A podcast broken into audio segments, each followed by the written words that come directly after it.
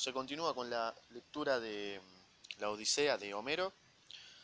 Estamos por el capítulo 9. Si no te acordás qué mierda pasó en el capítulo 8, bueno, te hago un resumen rápido. Llegó Ulises a, a la isla de los Feacios, donde conoció a Nausicaa. Y nos dimos cuenta que Ulises era un rico pedófilo. Así que, más o menos teniendo este contexto, no te voy a explicar todo porque es un montón. Después te hago el resumen y anda a escucharlo y no me rompa los huevos. Eh, con toda esta introducción, te doy la bienvenida a este ámbito podcastero sin resfrío, así que continúo con el capítulo 9. En esta parte voy a leer capítulo 9 y capítulo 10, así que comenzamos con el capítulo 9 que se llama Ulises entre los feacios. Si no sabes lo que es un feacio, bueno, anda a googlearlo y chupame bien el pito. Comienzo.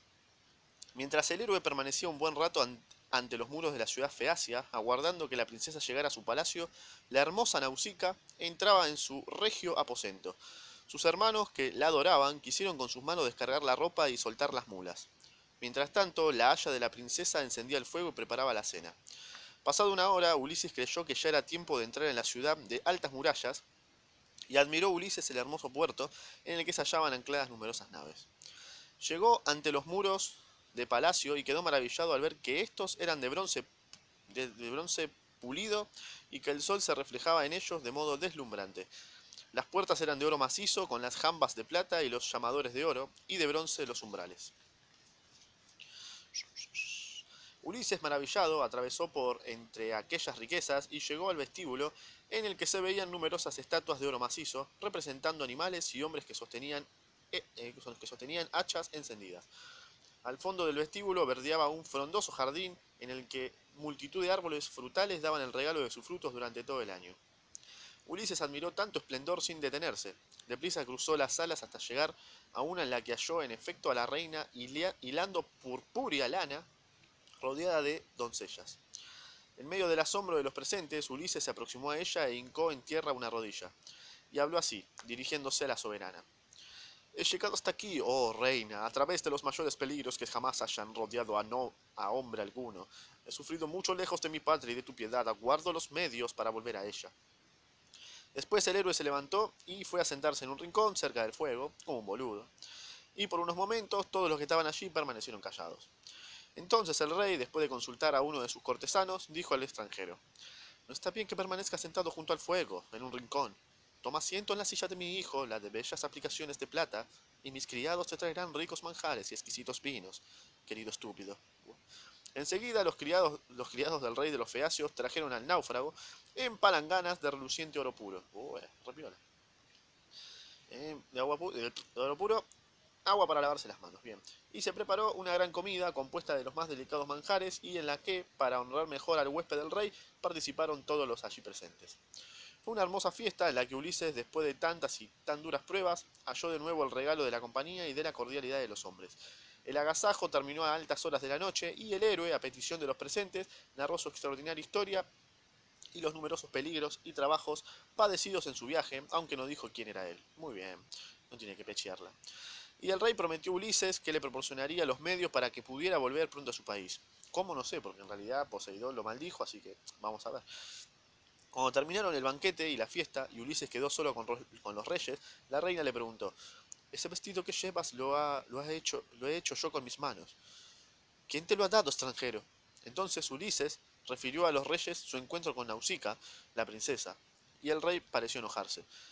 Ha obrado mal nuestra hija no trayéndote con ella al palacio para honrarte desde el primer momento, dijo. Mas el héroe explicó al monarca las razones que la joven había tenido para hacerlo así. La princesa Nausicaa es la doncella más hermosa, más buena, más valiente y más petera de cuantas existen. Las esclavas prepararon a Ulises un lecho mullido y cubierto de, púrpura, un verdadero lecho de rey. Eh, y el náufrago, que tan rudos trabajos había pasado, dichoso de no sentir ya sus ropas empapadas en las salobres aguas, de no ser zarandeado de un lado, de un lado para otro por las furiosas olas, de no escuchar ya el imponente rugido del mar, se durmió profundamente con una Vladimir. Se, halla, se, hallaba en un hermosísimo palacio, todo de oro y de bronce, se daban fiestas y banquetes en su honor, los reyes lo trataban bondadosamente y cerca de él se encontraba Nausicaa, la más bella y la más dulce y buena de todas las princesas. Eh, además, con la ayuda del rey de los Feacios, era seguro que pronto pisaría de nuevo las playas de su adorada patria. Sin embargo, el rey suplicó a Ulises que no dejara la ciudad tan pronto. En honor al extranjero se celebraron juegos magníficos en los que hubo luchas, salto, carreras y lanzamiento de disco, y en ellos se distinguieron los príncipes hermanos de Nausicaa, sobresaliendo entre todos cuando por deferencia al extranjero le rogaron que lanzara el disco a su vez. Ulises dejó a todos maravillados, arrojando un disco más grande a muchísima más distancia. Datazos que me chupan tres huevos. Por la noche se celebró también en honor del forastero una magnífica fiesta a la que asistió toda la corte y en la que los rapsodas del rey entonaban canciones bellísimas. Pero las más hermosas de todas, las que más entusiasmaron a los concurrentes, fueron aquellas en las que se relataba el sitio de Troya y las hazañas del prudente Ulises. Al oír toda esta mierda, el héroe no pudo contener por más tiempo las lágrimas que se ahogaban y que se deslizaban silenciosas por sus mejillas. Solo el rey lo observó, lo que lo movió a preguntar la causa. Contestó el héroe, es que yo soy el propio Ulises, de quien hablan esas canciones, y las hazañas que ensalzan tus rapsodas son las mías. Al oír estas palabras, el rey le rindió homenaje y otro tanto hicieron los que allí estaban. El monarca regaló al héroe una magnífica espada con puño de plata y la reina, los príncipes y los cortesanos le hicieron también presentes espléndidos. Nausicaa contemplaba ahora, contemplaba ahora el héroe vestido de púrpura y rodeado de majestad y grandeza y pensaba que jamás en toda su vida había visto un héroe tan valiente y fuerte y con el pito tan grande. Al llegar la noche, como el extranjero debía partir a la mañana siguiente, la dulce Nausicaa se acercó a él diciéndole lo siguiente. Adiós extranjero, adivino que ya no volveré a verte. Cuando estés en tu amada patria piensa alguna vez en la princesa Nausicaa, que te entregó la cola. Y Ulises contestó, todos los días de mi vida te recordaré, hermosa Nausicaa, porque tú eres quien me ha devuelto a la vida.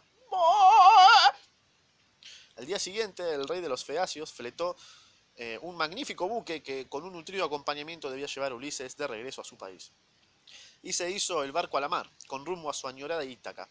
Los feacios que acompañaban a Ulises colocaron sobre cubierta una alfombra en la que se tendió el héroe. Perfecto. Y cuando los remos agitaron las ondas verdes, el navegante se quedó dormido. Si escuchan ruidos es porque se largó a llover y si no te gusta, bueno, te puedes ir a, a leerlo vos solo y no me rompa las bolas, dale. Pero continuamos. Volaba más que corría la nave, deslizándose por el ancho mar.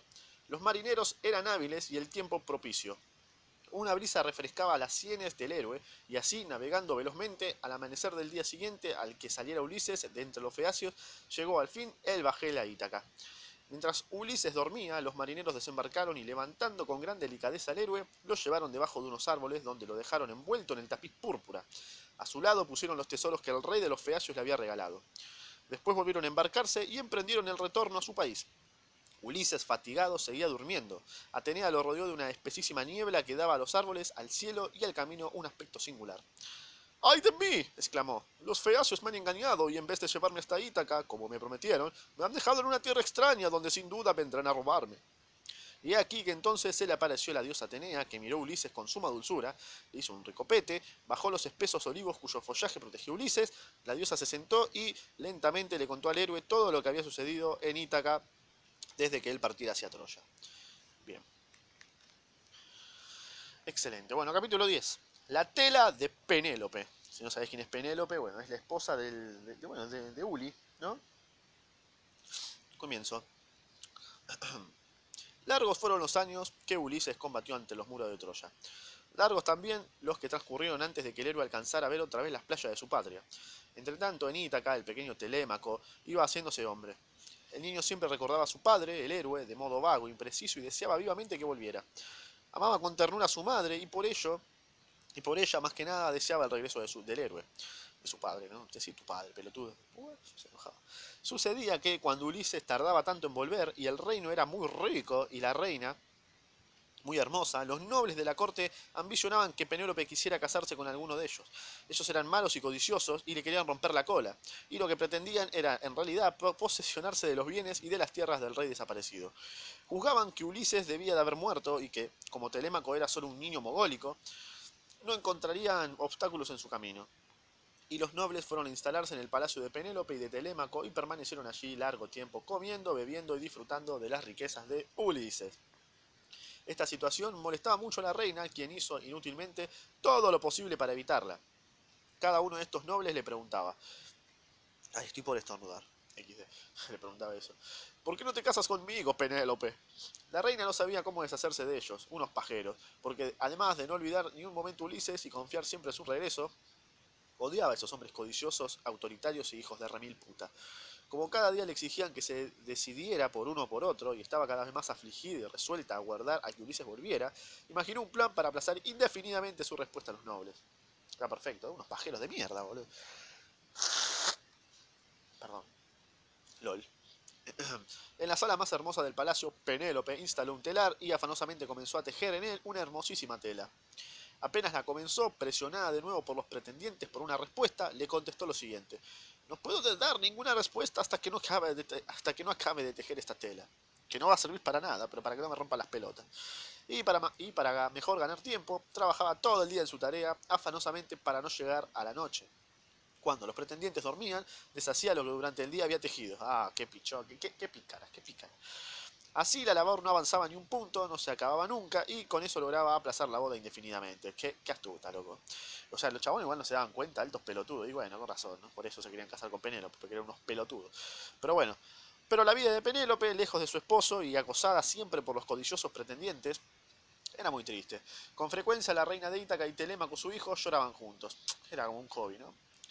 Eh, hasta que cierto día, mientras los pretendientes comían y bebían despreocupados, como si fueran ellos los dueños del palacio y del reino, Telémaco, apoyado con tristeza en la puerta, pensaba con nostalgia en el padre ausente y de pronto vio llegar un extranjero hermosísimo, ataviado con traje de guerrero, todo de oro y plata. No era todo el recién llegado, no era otro el recién llegado que la mismísima diosa Atenea, que al haber obtenido de los dioses permisos para liberar a Ulises, había logrado también ir a Ítaca en ayuda del joven Telémaco.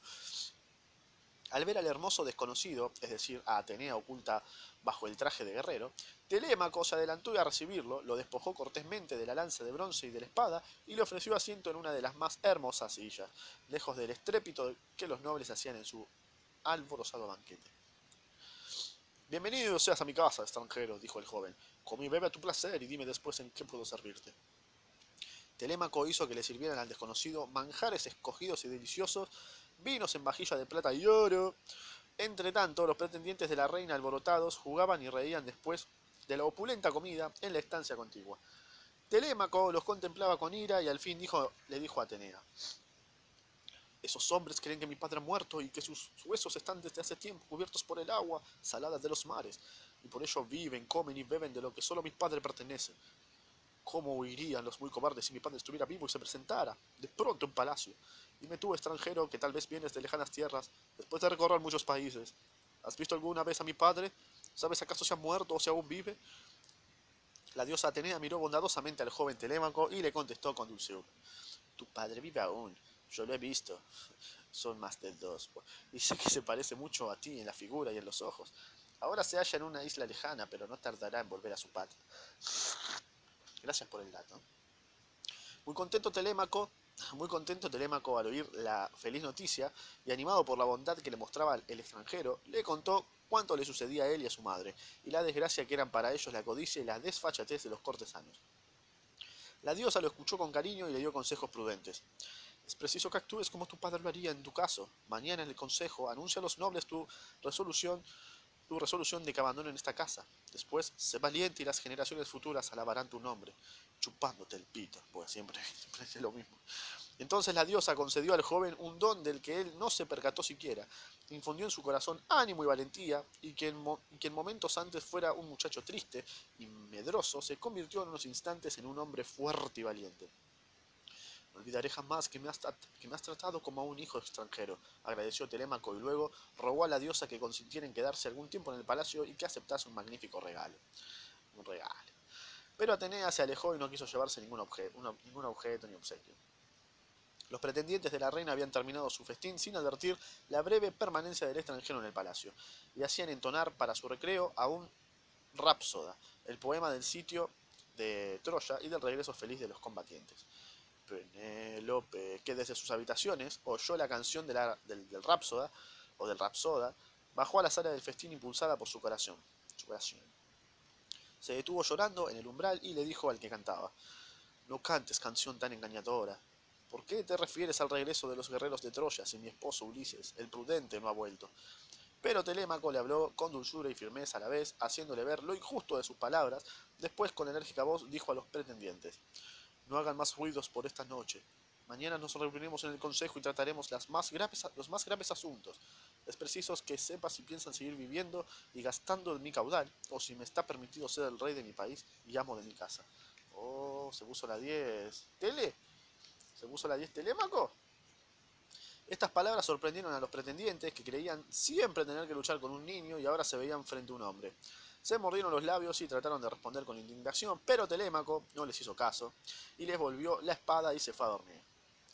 Apenas dispuntó el alba, el hijo de Ulises se vistió, ciñó su fuerte espada, tomó en la mano su lanza de bronce y, seguido de dos de sus perros, ordenó sus heraldos que convocaran al consejo. ¿Qué es un heraldo? Ni idea. Comenta que es un heraldo. Y él mismo se dirigió al lugar donde la sesión debía celebrarse. No se había convocado al consejo en Ítaca desde que Ulises partiera, y en verdad la arrogante actitud de Telémaco demostraba que quien lo convocaba ahora era un valiente. Su aspecto era más propio de un dios que de un hombre. Cuando llegaron todos los nobles, Telémaco se levantó para hablar, doliéndose de la prolongada ausencia de su padre, el héroe prudente, y recriminando a los nobles pretendientes de su madre, que aprovechaban su ausencia para derrochar lo ajeno y para vivir, como en tierra conquistada, en la casa de una mujer indefensa y de un niño débil. Reinó un profundo silencio y sorprendía ahora a los nobles la súbita energía del joven, con la que no contaban. Uno de ellos se levantó para contestar a Telémaco. Tu madre Telémaco es la única que merece tus reproches. En espera de su respuesta estamos viviendo desde hace tres años en palacio. Para darnos una respuesta, nos pide que aguardemos a que esté concluida la tela que teje. Y una doncella suya nos ha dicho ayer, después de haber, después de haber nosotros creído cándidamente su palabra, que de noche deshace lo que de día teje. Ahora ya no puede engañarnos, pues conocemos su ardí. Que termine su tela y elija nuevo esposo, mierda. Que elija una buena poronga. Cuando lo haya hecho, se quedará aquí el elegido y los demás partiremos. Se indignó Telémaco y de nuevo conminó a los pretendientes para que se fueran. Si no hacen lo que es, si no hacen lo que es de justicia, los dioses castigarán a su infame, hijos de remil puta. En aquel momento aparecieron volando dos águilas que lanzándose una contra otra empezaron a pelearse como dos mogólicas, hiriéndose fieramente en la cabeza y en el cuello. ¿Qué es este dato? Al verlas, dijo un anciano, he aquí un presagio cierto de que Ulises volverá y de que una grave calamidad amenaza a los que aspiran la mano de Penélope. ¿Qué, es ¿Qué decís? O sea, porque dos águilas están peleando. Ah, listo. Pelean dos águilas. Ya está, es porque viene Ulises, es obvio, boludo. Pero los pretendientes se rieron de la predicción, y sí, la predicción del viejo, y le aseguraron que Ulises tenía que estar muerto, después de una ausencia de tantos años. Y sí, boludo, o sea, como Ah, mirá, dos águilas pelean, y sí, o sea, Ulises tiene que estar vivo. Eh, nada, continuó. Eh, hasta que, Penélope no se decida a casarse con uno de nosotros, no nos moveremos de palacio, dije, le dijeron a Telémaco. Entonces el joven les aseguró que se embarcaría para ir en busca de su padre, pero ellos se cagaron de risa de él y solo Mentor tuvo la nobleza de mostrarse partidario del príncipe. Y fue, y fue preciso disolver el consejo. Así que bueno, acá terminó la quinta parte, creo que es, la quinta parte, sí, la quinta parte, capítulo 9 y 10, bueno, nada, Parece que Ulises va a volver, eh, Penélope tiene un montón de pajeros atrás, Telémaco se quiere hacer cargo de todo. Y nada, escuchar la próxima parte, que es la final. Y, nada más. Eh, te dejo las redes sociales acá, Instagram, Spotify. Eh, recomendá algún libro, comentalo, haz lo que se te cante el orto. Poné un like, un dislike, comentá, eh, compartí, que todo lo que sea reacción sirve. Eh, y nada más, creo que nada más. Andate a la puta madre de la telemaqueada concha de tu vieja. La concha de la lora.